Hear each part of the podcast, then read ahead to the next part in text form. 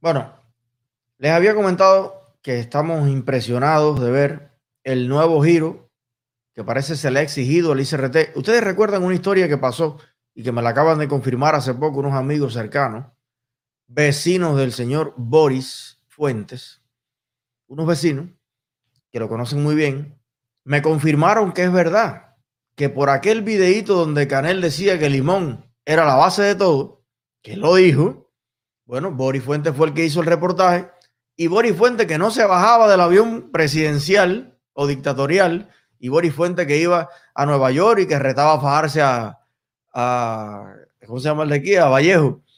No, Boris Fuentes estaba pegado. Pues sacó a Canel con que Limón es la base de todo. El Chucho le sacó una cancioncita y le hizo un meme. Y entonces imagínate tú, no podían permitir que el Chucho se riera de Díaz Canel y todos nosotros a la vez. Y se jodió Boris Fuentes. Lo, no solo lo bajaron del avión, lo bajaron de todos los lugares del noticiero, del ICRT, de todos lados, se la aplicaron. Le dieron ahí un trabajito eso que le dan a la gente que lo mandan en plan pijama, al punto que tuvo hasta que permutar. Fue la última información que tengo, que hasta permutó y andaba buscando por dónde ir, porque está en plena desgracia. Visto esto, el ICRT tomó acción en el asunto. Dijo, bueno, tenemos que ponernos en buena con Díaz Canel. Y ahora, en vez de cubrir así los pedacitos en las reuniones y eso, que básicamente, imagínate tú, a lo mejor mi abuela lo ve en la tuna y le parece normal, pero cuando usted vive en un país desarrollado y usted escucha estos discursos, bueno, no hay forma de que esto no te dé gracia y, después te pones a llorar también, porque esos discursos tienen un efecto nocivo en la vida de los cubanos, pero eh, es inevitable reírte de esas personas. Entonces, bueno, el ICRT cambió la, la dinámica y ahora volvieron a la edición épica. Eso que nada más estaba reservado para Fidel y para Raúl, ahora se lo quieren hacer a Díaz Canel. Quieren lavarle la cara a Díaz Canel. Quieren hacerlo ver como, vaya, un caballo que no es. Entonces, vamos a ver el, la edición de las palabras de Díaz Canel, lo, lo último que trajo el barco. La tarea de ordenamiento es, sin dudas, el más complejo proceso económico de los últimos años, pero posponerlo sería aún más costoso en el tiempo. Seguimos con interés y respeto las preocupaciones de la población cuyo bienestar nos empeñamos en construir. Se revisará lo que haya que revisar y se corregirá lo que deba y pueda ser corregido. La revolución insiste en su firme propósito de que nadie quedará desamparado.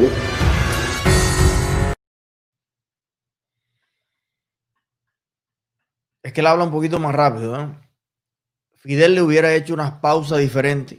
Fidel era un maestro del discurso psicológico, un discurso que viene de Mussolini, de Hitler, hay análisis, perfiles psicológicos que le han hecho a Fidel, además testimonio de lo que estuvieron con él desde el principio, de los libros que leía, cómo le gustaba Maquiavelo, cómo estudiaba a los grandes dictadores de la historia. Entonces, bueno, Canel habla mucho más rápido. Si hubiera sido Fidel esas mismas palabras, hubiera dicho, la revolución inquebrantable en el 2021. Y ahí el tipo, ¿no? Y entonces, al final, durante todos los años que Fidel estuvo al frente de la dictadura en Cuba, casi nadie escuchaba lo que decía. Hoy, a la luz de los días, yo he cogido algunos discursos de Fidel y he empezado a leerlo como quien lee cualquier cosa, ¿no? Digo, déjame leer esto. Y cuando tú lo lees, tú dices, pero esto era lo que hacía llorar a la gente. O sea, eh, pero esto es una tontería lo que está diciendo. El párrafo 3 se contradice en el 4 y el párrafo 1 es mentira y el 8 nunca se pudo lograr. Y esto, entonces, siempre era la manipulación de los sentimientos, de las emociones, del orgullo cubano, exaltarte cubano, tú eres el ombligo del mundo, tú estás hablando al planeta, tú eres el capitán, eh, eh, vaya, eh. entonces hacerte sentir bien, vaya, era, los discursos de Fidel muchas veces eran un masaje al ego, un masaje al ego. Todo el mundo quería parecerse a Fidel, ser como Fidel es lo, es lo, lo genial, pero casi nadie escuchaba con atención, con juicio crítico, lo que decía Fidel. Y luego venía el ICRT, venían los editores, que ya les repito, al dirigente que hubiesen cogido en el planeta y le aplican la misma fórmula, lo convierten en una persona imprescindible para el mundo. Porque usted puede construir o deconstruir una persona desde los medios. Esta desconstrucción que hicieron de Donald Trump en los medios en Estados Unidos es el mismo proceso al revés. Todo lo que dice, todo lo que eso, tú le vas, lo viras la vuelta por aquí, por allá. Esa es una construcción. Y al mismo tiempo, ahora tú vas a ver en los primeros, el primer año de Biden lo contrario. Te quedas dormido, dices una bobería, eh, no encaja una idea con la otra y los medios se encargan de editarte. O sea, si habría que hacer la prueba, si Donald Trump llega a sacarse un moco, usted puede estar seguro que será el moco más popular del planeta. Si Biden se toca la nariz, cambian de cámara y ponen a Kamala riéndose.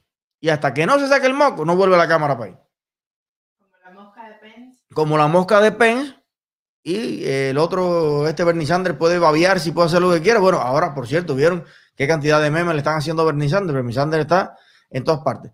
Pero lo que le estoy diciendo es que eh, los medios en Cuba, parece que alguien propuso una idea en el ICRT y dice, oye, ¿por qué no hacemos con Canel lo mismo que con Fidel? Vamos a empezar a construirlo, ¿no? Pero eso es cheo. Eso era la televisión de los 60, de los 70, ya eso en el mundo ha cambiado y ahora todo es más espontáneo. ¿Ves? Por eso que estamos embarcados. Los jóvenes que no tienen apego a nada. Aquí hay una tradición de exaltar a los líderes. Aquí hay una tradición de besarle las nalgas a la gente en el ICRT. Vamos a hacerlo. Y se impuso la voz de la experiencia. Y ahora van a hacerlo con, eh, con Díaz Canel. Ahora, ¿qué dice Díaz Canel? Ellos insisten que la revolución no dejará desamparado a nadie. Ahora, cada vez que usted ve cualquier foto, cualquier video de la calle de los cubanos, usted lo que ve es gente desamparada. Totalmente desamparada como este chico que perdió la mano y le dan tres dólares al mes. Eso es un señor sumamente desamparado. ¿Cuánto promedia eso por día? Pero bueno, vamos a continuar.